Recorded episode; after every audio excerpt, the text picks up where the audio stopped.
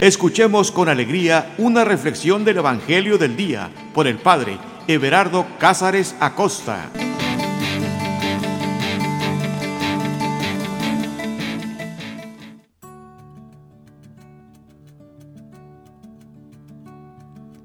Carta de amor. Esa es la Sagrada Escritura para cada uno de nosotros. Una carta de amor no solamente a través de cartas es como se comunica el amor. Se comunica de muchas maneras, de muchos detalles, de muchas formas, de la manera tan variada como, como formas pudiera haber. Pero no cabe duda que quizás una de las más profundas y personales que existen es a través de una mirada. ¿Has experimentado eso? Que alguien te mira con amor? Ah, quizás alguien va a decir, pues no, realmente es difícil, en este momento estamos tan a las carreras que no nos damos cuenta de mirar. Te voy a decir algo. Eh, en estos días he estado tomando algunas clases de American Sign Language, que es el, idioma de, las personas que no pueden escuchar. Y me sorprende, me sorprende tanto, me, me llena tanto el corazón el ver la fuerza de la mirada de ellos. No cabe duda que ellos han logrado desarrollar esa habilidad de poder mirar con fuerza. Transmiten, dicen mucho con una mirada. Me imagino que Jesús también debió de haber tenido una mirada muy profunda, una mirada de amor, una mirada que transformaba, una mirada que cautivaba, una mirada que hacía sentir a la persona importante. Usualmente nosotros distinguimos más cuando alguien nos mira con odio, con coraje. Esas miradas que matan, dice una canción. Hay miradas que matan, sentimientos que hieren. Pero, pero no. Dios, Dios nos mira, dice la Sagrada Escritura. Y Él nos mira con amor. Incluso en nuestros momentos de necesidad y de dolor, dice el Evangelio, que Jesús miraba a la muchedumbre, a la multitud, y los miró con compasión, porque estaban como ovejas sin pastor. Hoy ten la seguridad que Jesús te mira. Ahí donde tú estás, Dios te mira y te mira con amor, te mira con compasión te mira con mucha emoción y quiere hablar directo a tu corazón y una mirada es suficiente para que tu vida cambie. Escucha la mirada de Dios, porque se puede escuchar una mirada cuando está llena de amor y Dios te mira y te ama. Dispongamos pues todo nuestro corazón para escuchar la palabra de Dios, para sentir su mirada y saber todo lo que Él quiere decirnos.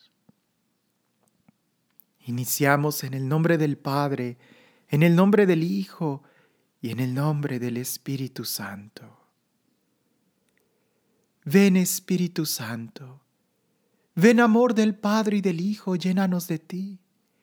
Ven dulce huésped del alma, llénanos de ti. Sumérgenos en tu presencia, en tu amor, en tu ternura.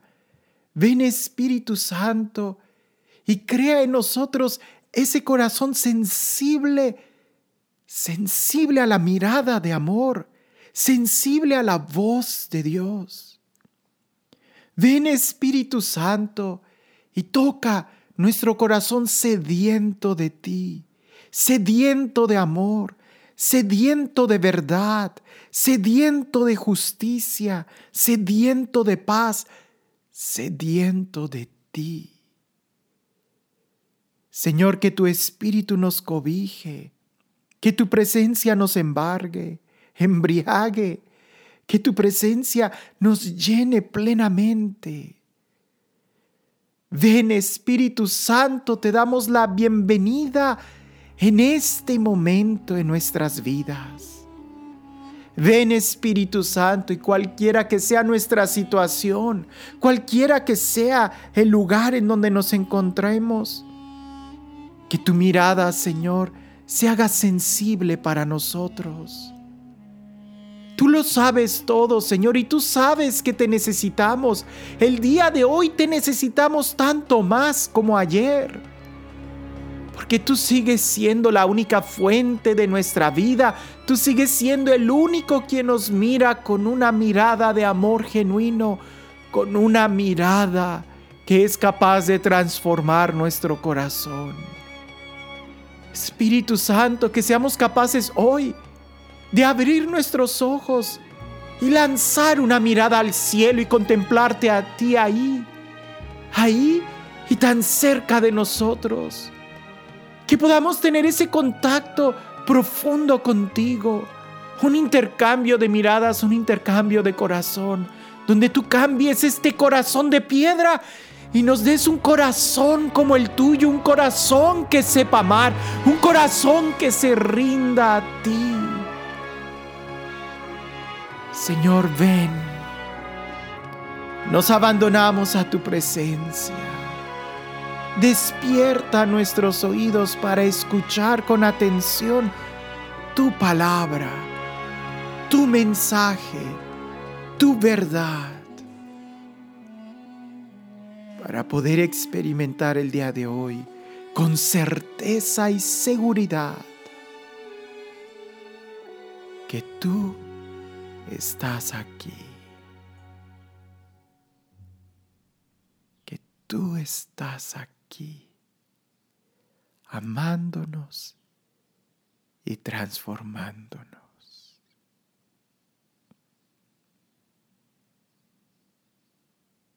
Gracias Señor por tu amor, por tu fidelidad. Gracias Señor porque sabemos que tú nos miras con amor, con ternura, así como un padre observa a su hijo, así tú nos miras, Espíritu de amor.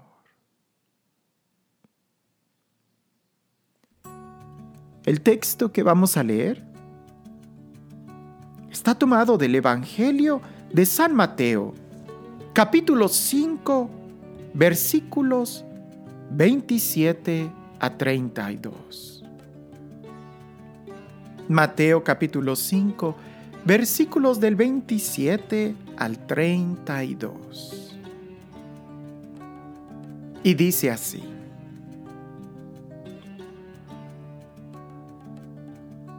Habéis oído que se dijo, no cometerás adulterio.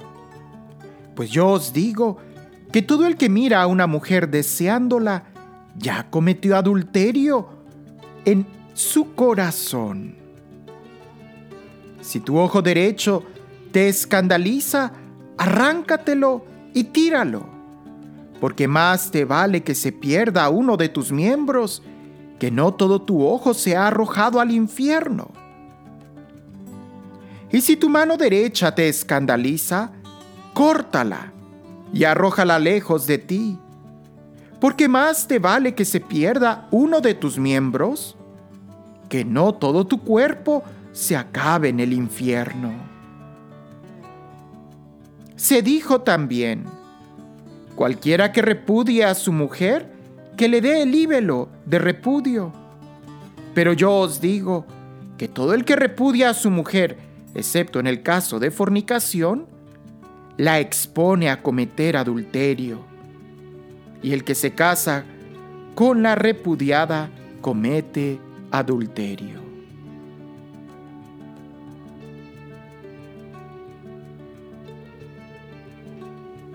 En este texto podemos hablar de tres, de tres temas. Eh, la lujuria, el adulterio y el divorcio. Es continuación del que habíamos escuchado eh, eh, en el audio pasado, el que habíamos meditado. E importante que podamos entender esa frase que Jesús repite como un estribillo y que nos da la clave para poder entender. Jesús inicia diciendo, habéis oído que se dijo. Es decir, tú ya conoces esto. Esta clase ya la, ya la conoces, ya la dominas, ya la sabes. Pudiéramos decir, no te hagas pato y pasa al siguiente capítulo. Habéis oído que se dijo, no cometerás adulterio. Así como anteriormente habíamos dicho, habéis oído que se dijo, no matarás. Pues ya vimos que Jesús amplió mucho ese mandamiento, no para abolirlo, sino para darle el verdadero cumplimiento. Y el verdadero cumplimiento no está solamente en no matar a tu hermano, sino más bien en lograr moverte a tener una relación de paz, de amistad con Él. Más adelante, Él nos va a mover a amar, incluso al enemigo. Como te das cuenta, no es solamente no matarlo, sino es mucho más que eso. Aquí también es el mismo movimiento. No se trata solamente de no cometer adulterio, sino que Jesús lo lleva a otro nivel. Lo lleva incluso a cuidar la mirada, a cuidar la forma en cómo miras. Alguien pudiera decir, pensando en el ejemplo de no matar, bueno, pero yo no lo mato, simplemente lo dejé medio atarantado después de la paliza que le metí. No, Jesús dice eso está mal, porque no solamente no se trata de no matar, sino de cuidar la vida. Y la vida implica todo, la dignidad de la persona. Lo mismo nosotros podemos decir de este precepto. Alguien pudiera decir, bueno, pero yo no he cometido adulterio con ella. Solamente le chiflé, la manoseé, le, le dije muchas insinuaciones, pero no cometí adulterio. No, es que ante los ojos de Jesús eso también ya está mal.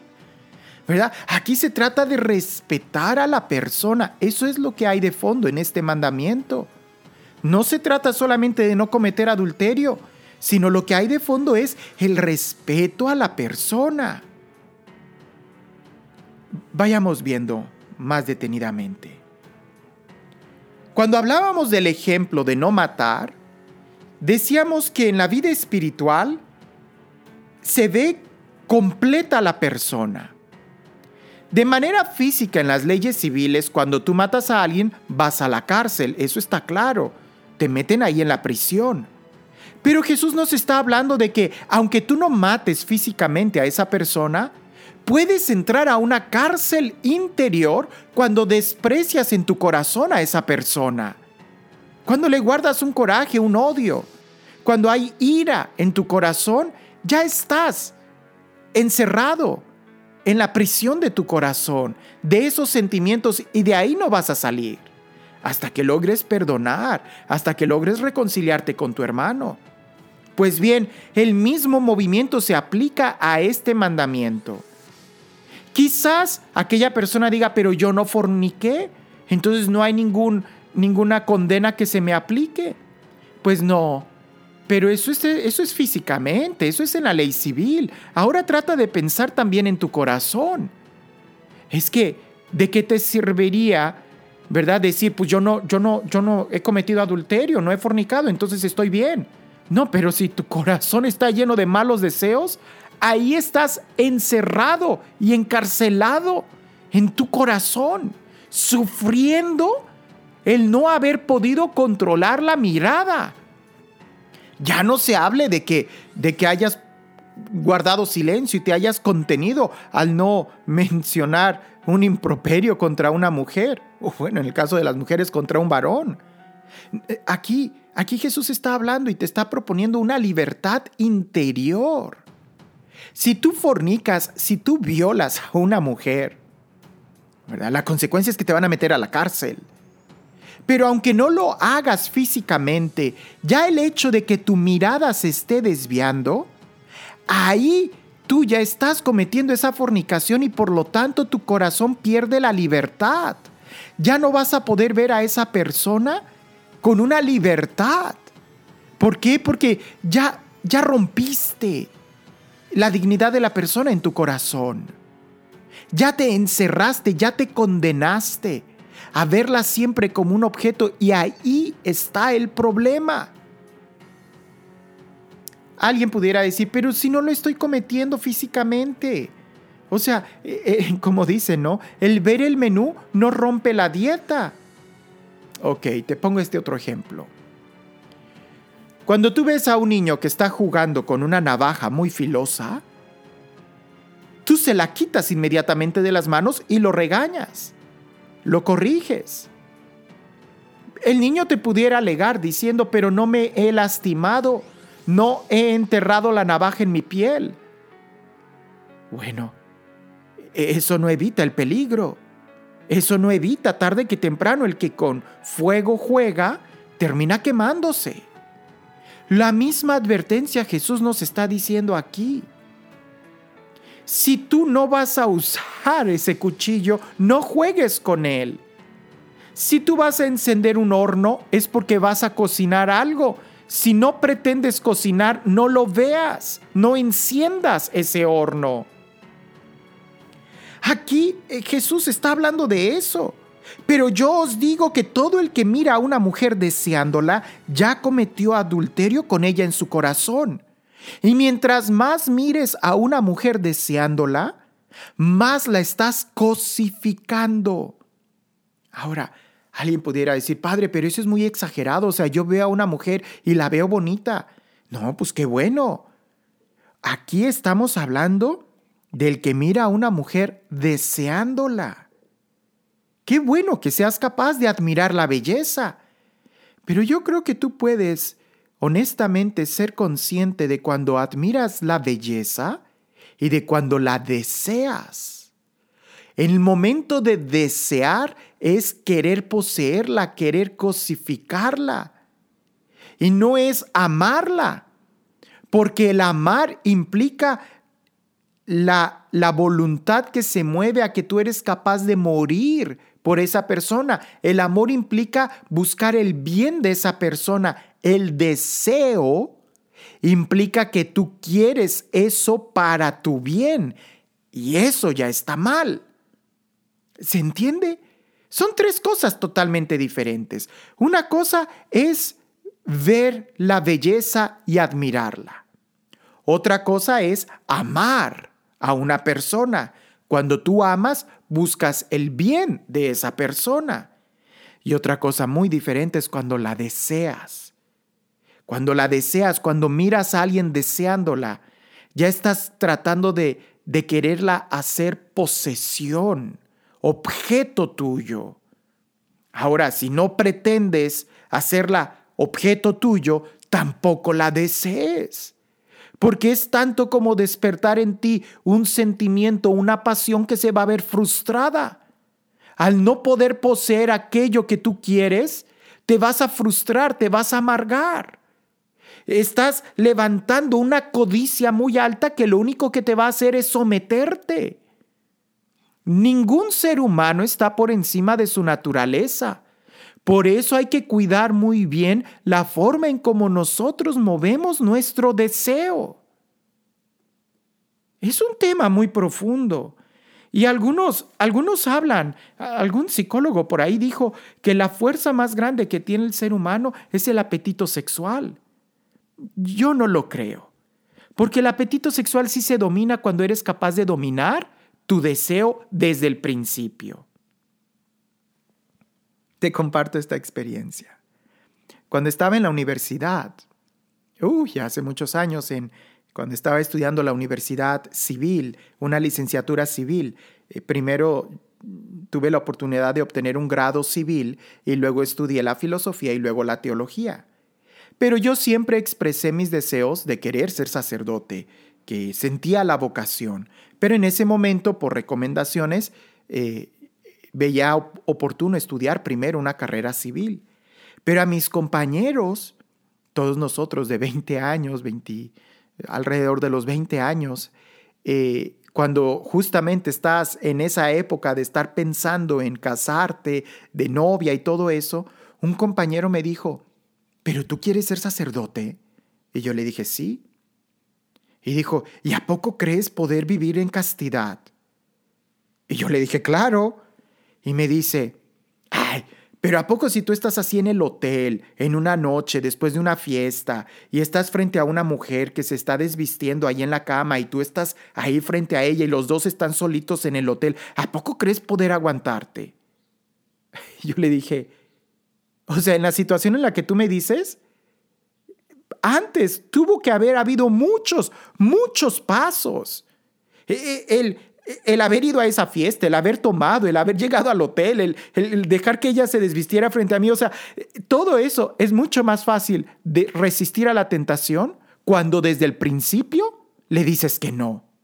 Cuando desde el principio yo no consiento mi mirada, claro que voy a, es fácil poder vivir en castidad.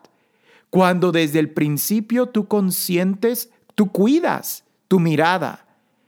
Pero si si no eres capaz de controlar tu mirada, tienes que darte cuenta que ésta te va a controlar a ti y vas a terminar siendo una marioneta de deseos. Y no hay nada más triste que una persona que sea esclava de sus propios deseos, porque no va a controlar sus deseos, sino que los deseos van a controlar a esta persona.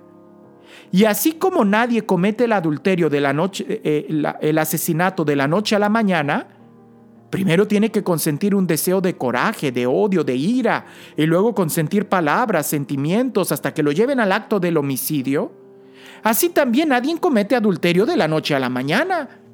Primero tuvo que haber consentido muchísimos otros deseos deseos, pensamientos, sentimientos, palabras, ir tomando poco a poco acciones hasta que comete la fornicación.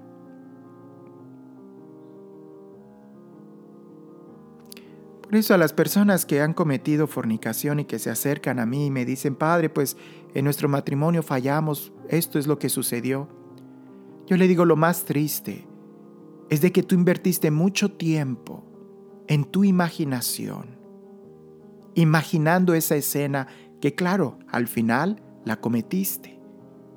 Pero lo más triste es todo ese tiempo en el que tú fuiste sometiendo tu voluntad, tu imaginación, tus deseos, tus sentimientos hasta ese punto. Y es lo que a continuación Jesús nos va a explicar. Si tu ojo derecho te escandaliza, arráncalo y tíralo. Ninguno de los santos padres, ninguno de los primeros cristianos leyó esto literalmente como, como tu ojo, como el, globo ocular que te lo arrancaras de tu, de tu rostro. No, nadie lo interpretó así. Hay tres interpretaciones que dan los primeros padres y que hay que tomarla. Tu ojo es como tu mirada, aquello que contemplas Aquello que tú contemplas y tu mirada te está haciendo ocasión de pecado, desvía inmediatamente tu mirada. Deja de mirar eso que estás mirando. Es preferible que en ese momento sometas a juicio tu, tu mirada. Quites eso que, que te está causando una posible tentación. Porque más te vale que se pierda esa mirada y no que todo tú vayas a ser arrojado al infierno. Te lo digo de otra manera. Cuando estás contemplando una obra de arte, la belleza de una mujer, en el momento en que tú sientes que esa contemplación de belleza empieza a cambiar para ser un deseo, deja de contemplarla. Pero es belleza, deja de contemplarla.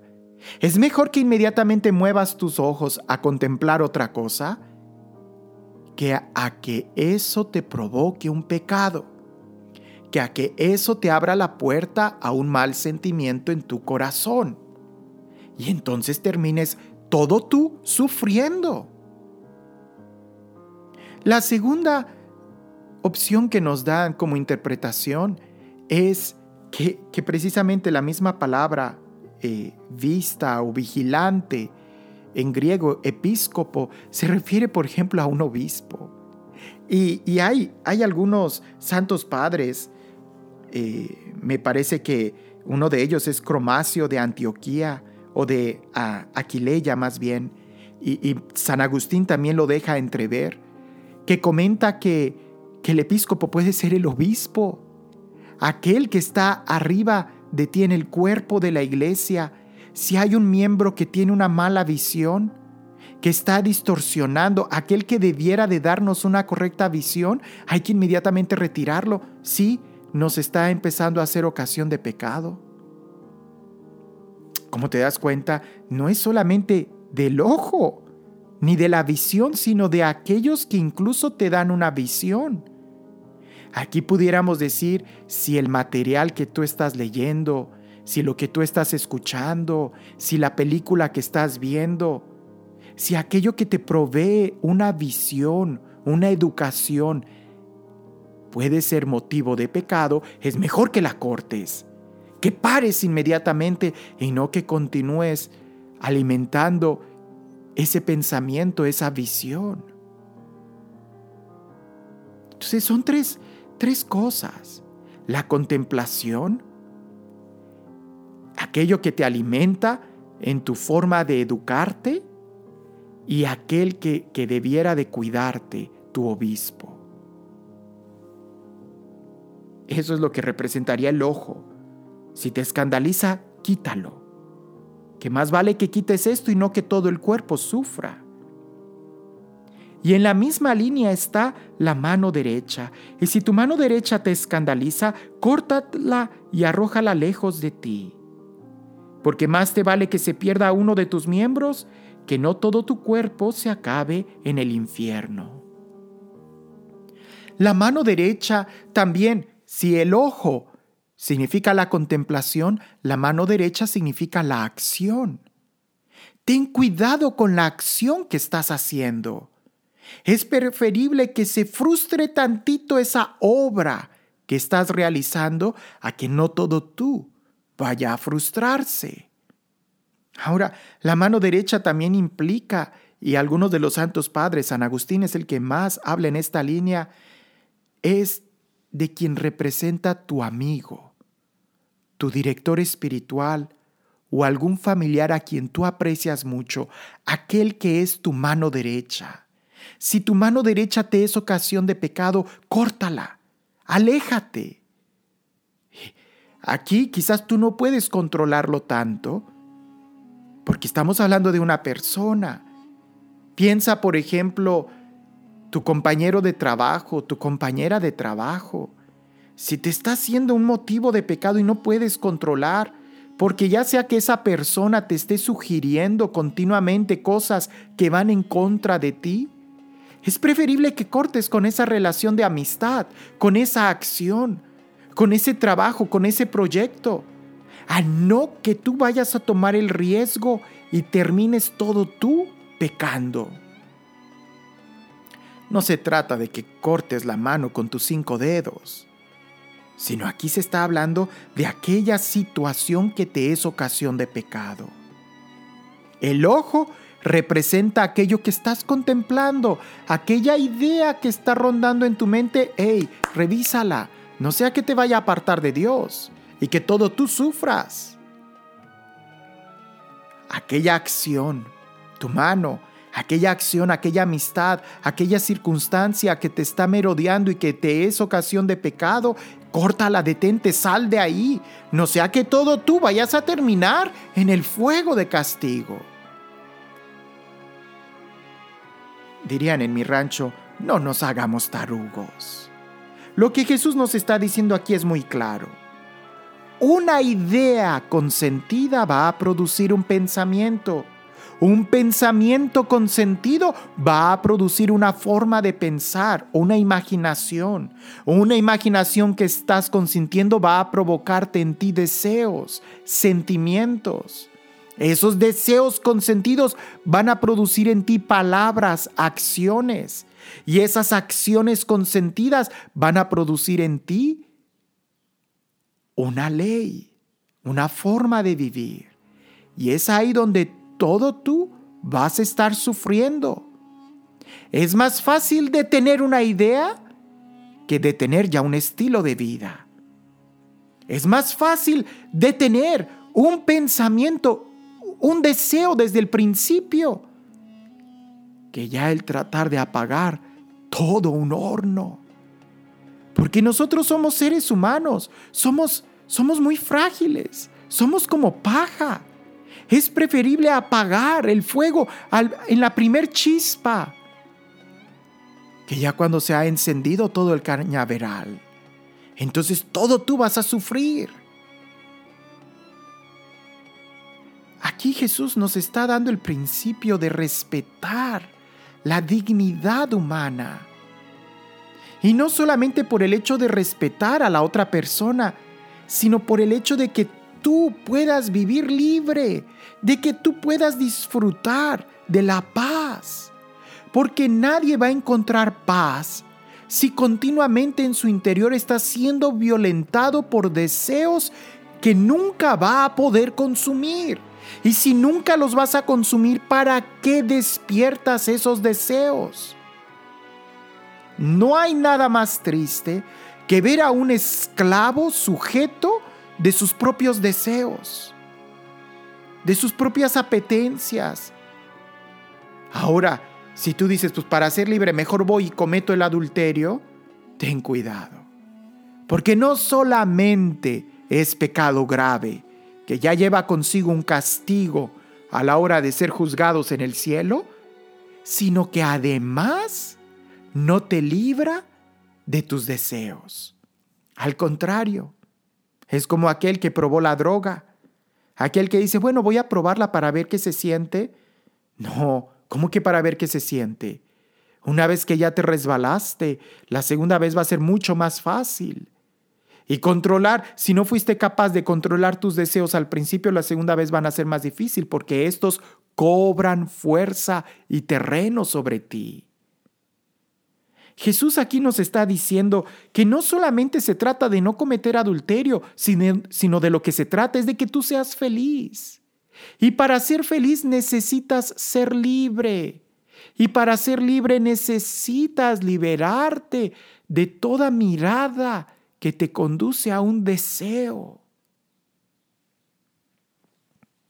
Ahora, continúa diciendo, se dijo también, cualquiera que repudia a su mujer, que le dé líbelo de repudio.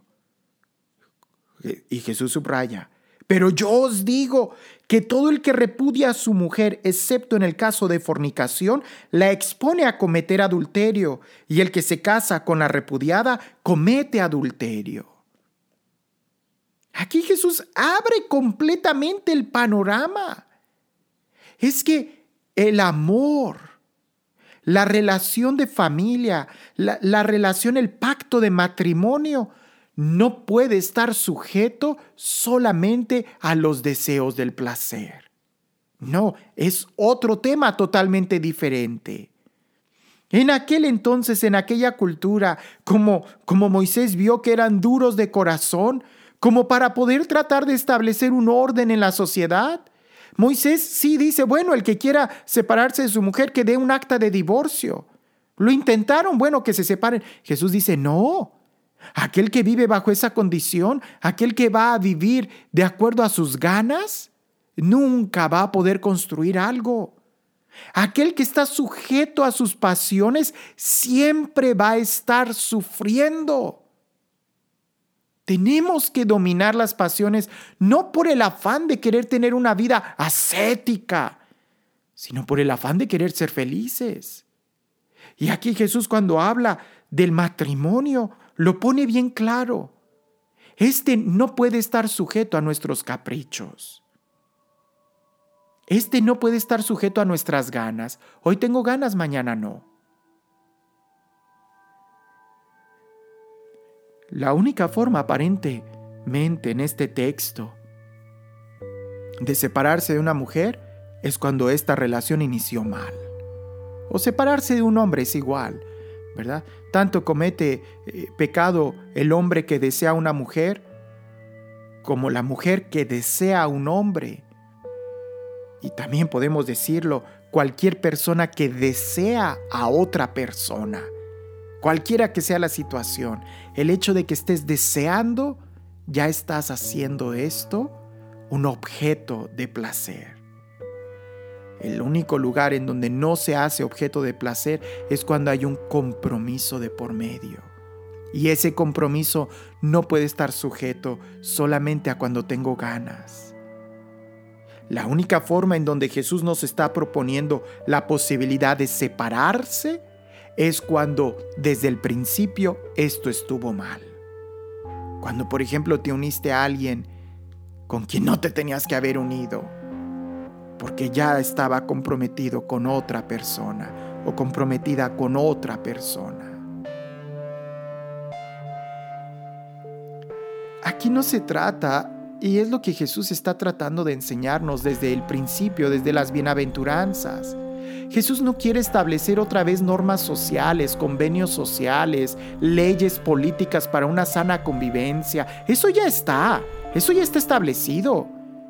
Aquí lo que Jesús nos está proponiendo es un cambio de corazón para poder alcanzar las aspiraciones más profundas del ser humano. Y estas aspiraciones solamente las podemos encontrar si miramos a Dios. Si miramos lo más alto. Si tú todavía estás pensando que en el deseo, que en el placer puedes encontrar tu felicidad, estás buscando en lugares equivocados, porque el placer no da felicidad. Así como una piedra no te da agua, así tampoco el placer te va a dar felicidad. Son dos cosas diferentes. Y la pregunta es entonces, ¿qué me da la felicidad? Lo primero es que tienes que buscar la libertad, porque la felicidad supone la libertad. Y tienes que cuidarte de tus deseos para que no termines siendo esclavo de ellos. No se trata de no cometer adulterio, eso prácticamente cualquiera lo pudiera hacer. Vete a la cumbre de la montaña ya como ermitaño y no vas a cometer adulterio pero eso no te garantiza que seas libre de tus pasiones, porque pudieras estar allá, pero pudieras estar encerrado en tus deseos, encerrado en tus apetitos, hasta que no seas capaz de limpiar tu mirada. ¿Cómo se hace eso? Yendo a un proceso de desintoxicación, pero para eso no hay hospitales, no hay clínicas sino más bien aprender a mirar como Él nos mira, con libertad, con amor, aprendiendo a ver que la persona no es objeto de mi pasión, de mi deseo, de mi placer. La persona es un ser humano también hecho a imagen y semejanza de Dios y merece respeto. Alguien pudiera decir, Padre, pero bueno, somos seres también animales, entonces es parte de nuestro instinto animal. Es que no has entendido. No se trata de ir en contra de nuestra naturaleza, sino de sublimarla, de hacerla mejor. A diferencia de un animal, tú tienes voluntad, tienes inteligencia, tienes capacidad de comprometerte de amar, de ser feliz, de buscar tu plenitud.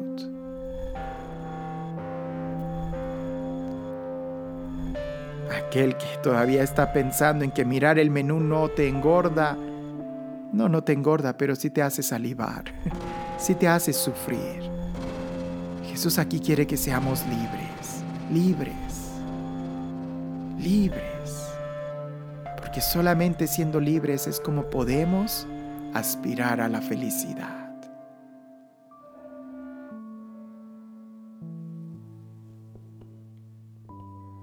Habéis oído que se dijo, no cometerás adulterio.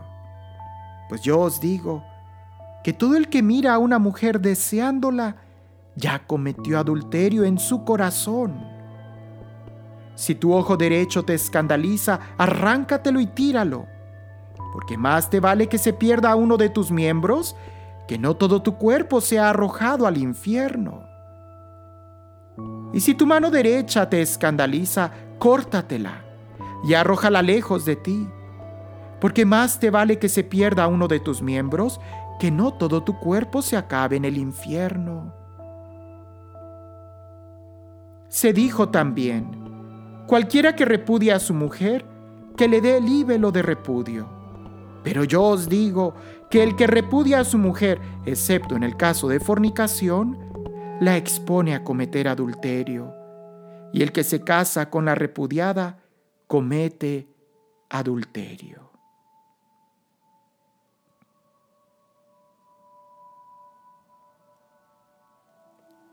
Señor Jesús, tú nos enseñas en este texto que no es suficiente el solamente vivir exteriormente bien.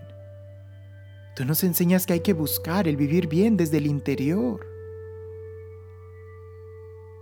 Que la verdadera pureza no está en las acciones, sino incluso en el sentimiento que mueve las acciones. Tú nos enseñas, Señor, que desde el principio de la mirada, desde el principio de una idea, es donde nosotros ahí podemos decidir hacia dónde queremos mirar, hacia dónde queremos movernos. Así como el arquero, que al poner la mirada sabe en dónde va a terminar la flecha, que nosotros, Señor, sepamos poner la mirada en ti para que entonces todas nuestras deseos, nuestras acciones y nuestro compromiso estén en la misma dirección y así podamos alcanzar lo que queremos.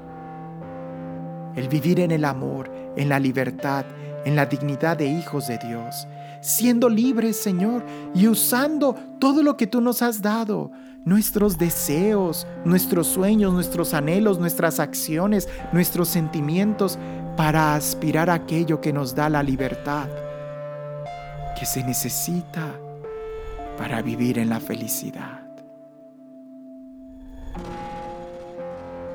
Concédenos, Señor, el mirarte a ti y mirar a los demás como tú nos miras a nosotros para entonces ser libres para amar. El Señor esté con ustedes.